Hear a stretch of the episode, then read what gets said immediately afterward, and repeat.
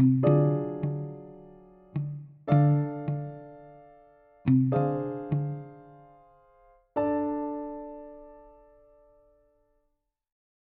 buenos días. El día de hoy les haré una reseña de la película El teléfono.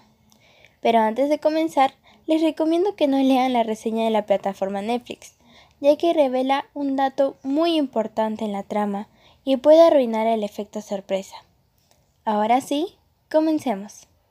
Esta película nos cuenta la historia de una joven llamada Seo la cual va a vivir a su antigua casa a ayudar a su madre que está enferma. La joven comienza a recibir eh, llamadas de una persona extraña, con la cual comienza a interactuar.